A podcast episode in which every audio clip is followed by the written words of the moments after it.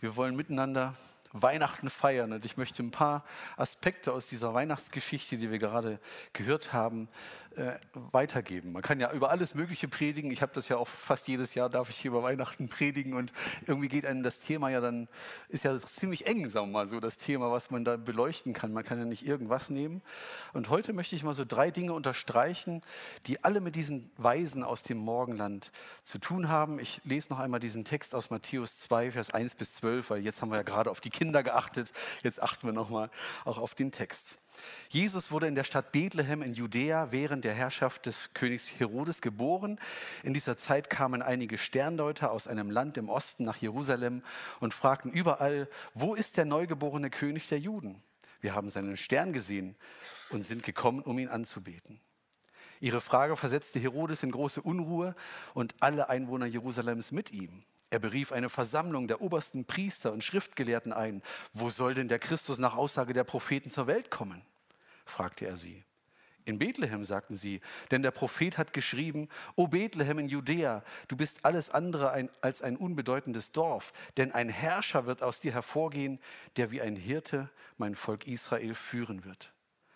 Daraufhin sandte Herodes eine geheime Botschaft an die Sterndeuter und bat sie zu sich. Bei dieser Zusammenkunft erfuhr er den genauen Zeitpunkt, an dem sie den Stern zum ersten Mal gesehen hatten. Er sagte zu ihnen, geht nach Bethlehem und sucht das Kind. Wenn ihr es gefunden habt, kommt wieder her und erzählt es mir, damit ich auch hingehen kann, um es anzubeten. Nach diesem Gespräch machten sie sich auf den Weg. Wieder erschien ihnen der Stern und führte sie nach Bethlehem. Er zog ihnen voran und blieb über dem Ort stehen, wo das Kind war. Als sie den Stern sahen, war ihre Freude groß. Sie gingen in das Haus und fanden das Kind mit seiner Mutter Maria, sanken vor ihm auf die Knie und beteten es an. Dann öffneten sie ihre Truhen mit Kostbarkeiten und beschenkten es mit Gold, Weihrauch und Myrrhe. Als es Zeit war, wieder aufzubrechen, zogen sie jedoch auf einem anderen Weg in ihre Heimat zurück, denn Gott hatte sie in einem Traum davor gewarnt, zu Herodes zurückzukehren. So wie Allen sagte, er wollte ihnen nicht Gutes wünschen, sondern umbringen. Die Weisen suchen ihn. Das ist so das Thema, was ich über diesen Gottesdienst stelle. Die Weisen suchen ihn. Wir haben das aus der Geschichte gehört, aber ich glaube, es ist auch für uns eine Botschaft. Wenn wir Weise sind, sollten wir suchen, sollten wir Suchende sein. Als Jesus erwachsen war, als Jesus selber gepredigt hat, hat er mal einen Satz gesagt, wer sucht, der findet. Noch besser übersetzt müsste man das aus dem Griechischen von der, von der grammatischen Form her, wer suchend ist, der wird findend sein. Es ist eine kontinuierliche Sache. Nicht, ich suche, ich habe was gefunden, alles klar, jetzt habe ich es. Sondern wer ein Suchender ist, der wird ein Findender sein. Da ist eine Kontinuität drin. Und da geht es nicht um die Brille, die jemand verlegt hat, wenn ich die Suche nur andauere, werde ich irgendwann finden, sondern hier geht es wirklich um die Suche nach Gott. Um die Suche nach Erlösung, um die Suche nach Rettung, nach Frieden, nach Heil und Geborgenheit. Und Jesus sagt, wer das bei mir anhaltend sucht, wer ein Suchender ist, wer mir nachfolgt, der wird auch ein Findender sein. Und diese drei Männer oder diese Weisen, wir wissen gar nicht, ob es drei waren, diese Weisen aus dem Morgenland, die waren offensichtlich Menschen, die auf der Suche waren. Wer waren die denn? Das waren babylonische Sterndeuter. Das waren also Heiden. Es waren keine Juden. Das waren nicht Juden. Sie hatten also mit dem Volk Gottes überhaupt nichts gemein. Und vor allem waren es Menschen, die sich mit okkulten Praktiken auseinandergesetzt haben und auch betrieben haben. Und das Sternedeuten war im Volk Israel völlig verboten. Das geht gar nicht. Wenn man Antworten suchte, wenn man Hilfe brauchte, dann geht man direkt zu Gott und man deutet nicht irgendwas in Sterne hinein. Und was die Sterndeuter da betrieben haben, waren okkulte Praktiken, magische Praktiken, mit denen das Volk Gottes gar nichts zu tun hatte. Und deswegen finde ich diesen Gedanken so bemerkenswert, dass Heiden, die Magie betrieben haben, durch diese Praktik zu Jesus gefunden haben. Gott ist groß, oder? Dass er das macht, dass er die Leute so abholt, wie sie es verstehen konnten. Also sie waren Sterndeuter und vor allen Dingen waren es Menschen, die auf der Suche waren. Die Sterne haben ihnen offenbart, dass ein König geboren sei. Das hätten sie einfach, sachlich zur Kenntnis nehmen können. Ach, das ist ein König geboren, wie schön, toll. Aber dass man in ein fremdes Land reist, dort einen König anbetet, der gar nicht sein eigener ist, das ist schon bemerkenswert. Ich glaube, sie wussten, dass es um mehr geht. Sie wussten, es geht um mehr als nur, dass da ein fremder König geboren ist. Es hat, etwas hat sie magisch angezogen, wenn man das so sagen darf. Sie haben sich auf die Suche gemacht. Ich weiß gar nicht, ob sie Jesus gesucht hatten, aber sie haben sich auf die Suche gemacht. Sie wussten, da ist etwas, was, was, was uns vielleicht Erfüllung bringt. Und sie haben Jesus gefunden. Und sie wurden erfüllt. Gott hat ihnen in seiner Liebe einen Hinweis gegeben auf die Geburt seines Sohnes und das eben auf eine Art und Weise, die sie verstanden haben und für die sie offen waren. Sie folgten dem Stern, sie treffen kommen nach Jerusalem, sie finden dort Bestätigung in dem Wort Gottes, wir haben es ja gerade gehört, dass da ja, das stimmt, ein König wird geboren, das wird in Bethlehem sein. Dann gehen sie nach Bethlehem und dort finden sie in dieser Armut, in dieser Krippe, in diesem Dreck, was dort war, wirklich Jesus, diesen Retter der Welt. Und sie finden in ihm auch ihren persönlichen Retter, ihren persönlichen Erlöser, der für ihre Sünden am Kreuz sterben würde, für eure auch und für meine auch. Wie schön, wie schön, was wir da am Weihnachten feiern. Also okkulte Sterndeuter finden Jesus und ihr Leben wird verändert. Finde ich stark. Die Frage, die sich mir aufdrängt, ist eigentlich, was ist mit den Frommen? Was ist mit den ganzen Theologen, die da in Jerusalem waren?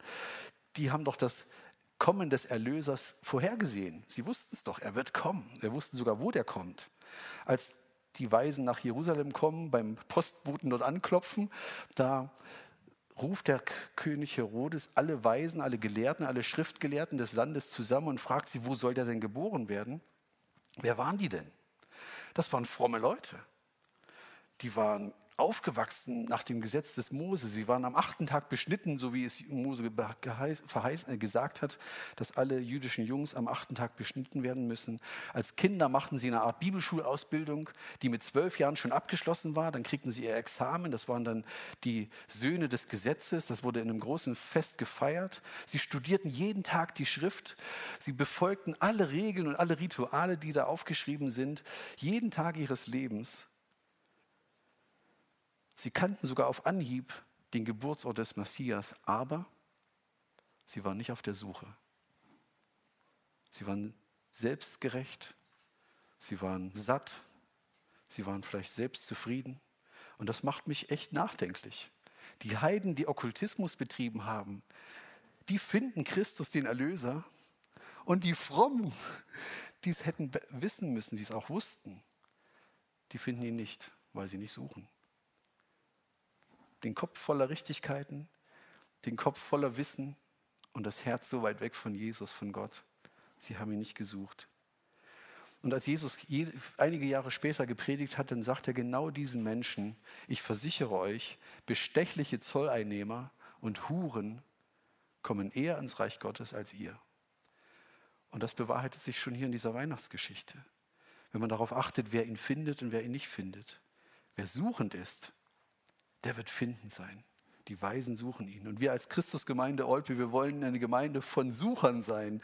Ich glaube, wir wollen nicht sein, dass wir sagen, wir haben es gepackt, wir haben es gefunden und die alle anderen nicht, sondern wir wollen eine Gemeinde sein, die immer Gott immer noch besser kennenlernen möchten und die eine Gemeinde ist, wo alle willkommen sind, die auch auf der Suche nach Gott sind und die sagen, können wir das nicht gemeinsam machen? Lass uns doch gemeinsam Bibel lesen, lass uns doch gemeinsam beten und all unsere Fragen, unsere Zweifel gemeinsam durchtragen. Das heißt aktives Suchen. Wir sind immer auf der Suche. Wir bleiben in Kontakt mit Jesus. Wir sagen nicht, ich habe es in der Tasche und ich habe für jede Frage eine Antwort. Ich nicht. Vielleicht gibt es ein oder zwei unter uns, aber ich glaube es eigentlich auch nicht. Die Weisen suchen ihn noch. Das Zweite, das war das Erste, was ich unterstreichen wollte. Wer Suchender ist, wird ein Findender sein. Das Zweite, es ist wichtig, dass wir an der richtigen Stelle suchen. Suchen kann man überall.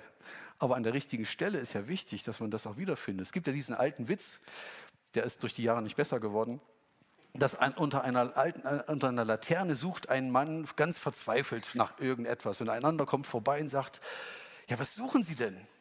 Ja, ich habe meinen Autoschlüssel verloren. Na, da helfe ich mitzusuchen. Wo haben Sie den denn verloren? Na, ich glaube, da ganz hinten, irgendwo im Wald habe ich den verloren. Na, warum suchen Sie denn dann hier? Na, hier ist Licht und dort hinten ist dunkel. Deswegen suche ich es lieber hier. Also er sucht an einer Stelle, wo man sagt, völlig Banane. Du kannst es hier nicht finden. Und das die Frage, was das mit dieser Geschichte zu tun haben. Wo suchte man? Wo würde man denn den Sohn Gottes suchen? Wo soll man denn suchen, wenn man sagt, ich bin auf der Suche nach dem Retter, nach dem, nach der Erfüllung meiner Gebete, nach den Hoffnungen und Träumen einer verlorenen Welt. Wo würde man denn suchen, wenn Gott Mensch wird? Wo würde ich suchen, wenn der Retter auf die Welt kommt? Na ganz sicher in Jerusalem. im besten Krankenhaus der Stadt, Uniklinik Jerusalem, da muss er doch auf die Welt kommen. Privatpatient, ganz oben auf der obersten Etage, wo nicht jeder hinkommt. Chefarztbehandlung. Und vor dem Krankenhaus Horden von Fotografen, Kamerateams, Paparazzi und Security, die abschirmen und sagen, bloß keiner heran. Und viele, viele Leute, die vielleicht davor stehen und gucken, ob da irgendjemand auch mal aus dem Fenster guckt und mal so ein herrschaftliches Winken von sich gibt. Das, da würde ich doch suchen. Aber Bethlehem? Würde ich, wenn ich Gott suche, in Bethlehem anfangen? Eine total unbedeutende Stadt. Das letzte Kaff. Überhaupt nicht herausragend, eher erbärmlich. Aber es gab diese alte Verheißung aus dem Buch Micha, ja, aus dir Bethlehem, Ephrata, du Stadt, du bist zwar gering unter den Hauptorten von Juda, aber aus dir soll mir hervorkommen der Herrscher, der Israel, der Herrscher über Israel werden soll, dessen Ursprung von Ewigkeit ist. Und Matthäus überliefert das und sagt, du bist keineswegs die geringste Stadt, denn aus dir kommt dieser Herrscher. Bethlehem war ein kleines Kaff, keine Touristenattraktion. Aber wenn ich Gott suchen würde, würde ich Jerusalem nehmen. Aber Gott sagt, nee, Bethlehem. Wo suchst du? Unter der Laterne, wo nichts ist, oder da, wo es angekündigt ist? Hätten wir in einem Stall gesucht? Geburt in einem Stall? Wir stellen uns das so schön romantisch dar. Ne? In der Futterkrippe ist das so herrlich dargestellt mit Kerzenschein und, und Heuduft und all drum dran. Manche haben Heuschnupfen, da geht das nicht. Aber Lagerfeuer, Romantik, Schneeflocken. Aber das war alles andere als romantisch. Das war asozial. Das war unterste Armut, das war unhygienisch bis zum geht nicht mehr. Stellt euch mal vor, ihr Mütter, Frauen, ihr hättet euer Kind in einem Kuhstall zur Welt bringen müssen. Hammer, oder? Unhygienisch bis zum geht nicht mehr. Hätte ich da den Messias gesucht? Ein uneheliches Kind. Die meisten Leute mussten das ja denken. Wir wissen, er ist vom Heiligen Geist gezeugt, er war der Sohn Gottes, aber der Anschein war ja uneheliches Kind. Hätten wir da gesucht? und seine Besucher. Zum einen die Schafhirten, Menschen, die die ganze Zeit auf der Weide waren, die wahrscheinlich auch üble Gerüche mit sich getragen haben, die unrein waren und damit nicht am Tempelkult teilnehmen konnten. Und dann die Heiden aus dem Ausland, die Magie betrieben haben. Alles Leute, die mit der Kirche eigentlich gar nichts am Hut haben. Und das waren die, die kommen, die den Retter suchen, ihn finden, die eine Nachricht bekommen, sagen, dem folge ich mal und guck mal nach. Und sie finden und beten Jesus an. Dann als Baby wurde Jesus im Tempel dem Herrn geweiht, so war das im Gesetz Moses vorgeschrieben. Und da wurde ein, ein Opfer gebracht. Normalerweise wurde ein Schaf geopfert für die Geburt eines Kindes und Maria und Josef opfern das Opfer eines Hartz-IV-Empfängers. Zwei Täubchen, zwei Tauben. Das konnte sich jeder leisten, weil sie Geld für ein Schaf nicht hatten. Also Jesus war in diese Familie hineingeboren. Hätten wir ihn da gesucht? Und dann erlebt Jesus einen großen Teil seiner Kindheit als Flüchtling in Ägypten. Warum wählt Gott diesen Weg, wenn er seinen Weg, seinen Sohn auf diese Erde schickt, um die ganze Welt zu retten? Warum kommt er nicht mit so einer großen Inszenierung? Jetzt kommt der Retter der Welt, Achtung! Nicht kleckern, sondern klotzen, jetzt mal alle Millionen hier herzu. Ich glaube, er hat es deshalb gemacht, damit der Anwalt und Freund von allen denen sein kann, die selber verletzt sind, die selber in Niedrigkeit leben, in Armut und Unterdrückten, die Ausgebeuteten, die Kranken, die Einsamen, die Hoffnungslosen. Und das ist die Natur unseres Gottes und unseres Herrn Jesus Christus, dass er in unsere Welt gekommen ist, nicht in die Scheinwelt.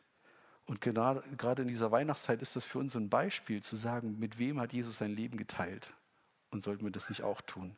Das ist seine Handschrift. Er hat sich selber entmachtet. Er hat sich selber ausgeliefert, um uns damit quasi um unser Vertrauen zu bitten und zu sagen, komm, vertraut mir doch und vertraut mir euer Leben an. Und das finde ich so schön, dass das in dieser Weihnachtsgeschichte so deutlich wird. Wem vertrauen wir uns denn dann da an? Doch keinem Despoten, sondern einem, der selber auf unsere Stufe gekommen ist. Wo können wir Jesus finden? Zum einen möchte ich sagen, wie kann man Jesus finden? Ich glaube, er ist überhaupt nicht weit weg, sondern ganz, ganz nah. Ganz praktisch. Wenn du betest und sagst, Jesus, wenn es dich gibt, kann ich dich irgendwie kennenlernen, er wird reagieren. Vielleicht nicht heute, aber morgen. Vielleicht auch heute. Aber es, wenn du auf die Suche bist, er wird reagieren. Er ist nicht weit weg, er ist jedem von uns nahe. Das kann ich schon sagen. Ich würde sagen, was habe ich hingeschrieben? Bet, mit Jesus reden. Wir können in der Bibel lesen und damit auch etwas bekommen, was unser Leben reich macht. Die Bibel gibt es in Buchform. Die Bibel gibt es als Bibel-App auf dem Handy oder überall. Die Bibel gibt es als Hörbuch. Die Bibel gibt es auf CDs, falls jemand noch sowas hat, vielleicht sogar noch auf Kassette. Es gibt wunderschöne Hörspiele, auch für Kinder. Es gibt Kinderbibeln. Es gibt wunderbare Dinge, wo Menschen Antworten bekommen können auf der Suche nach Gott. Und auch Gemeinschaft mit anderen, die auf der Suche sind. Sucht das doch und sagt, wollen wir nicht gemeinsam auf Suche gehen? Ich glaube, da finden wir Jesus. Und das Zweite, wo wir Jesus finden und wenn wir ihn suchen, ich glaube, wir finden ihn da, wo sein Herz schlägt. Und sein Herz schlägt auf der Seite derer, die schwach sind. Wenn wir Witwen und Waisen besuchen, wenn wir uns gegen Zwangsprostitution einsetzen, wenn wir helfen, dass Menschen aus Armut herauskommen. Ich glaube, wenn wir da eintauchen, tauchen wir bei Jesus wieder auf. Ich glaube, da, wo sein Herz schlägt, finden wir ihn. Jesus hat in Matthäus 25 gesagt, was ihr für einen dieser meiner geringsten Brüder getan habt, das habt ihr mir getan. Jesus nimmt das sehr, sehr persönlich, wenn wir den Armen dienen, wenn wir Menschen helfen, wenn wir die Welt gerecht, wenn wir uns für Gerechtigkeit einsetzen. Also wer sucht, der findet, wenn wir an der richtigen Stelle suchen. Und ein letztes, was ich noch unterstreichen möchte, wer Jesus findet, geht andere Wege. Diese Sterndeuter kamen ja zu Herodes in Jerusalem und erfuhren dort, dass Jesus in Bethlehem geboren werden sollte. Und Herodes sagte ihnen, wenn ihr das Kind gefunden habt, dann sagt mir Bescheid, kommt zurück, damit ich auch hingehen und es anbeten kann. Aber er wollte es nicht anbeten, sondern er wollte es töten. Gott hat über seinen Sohn gewacht.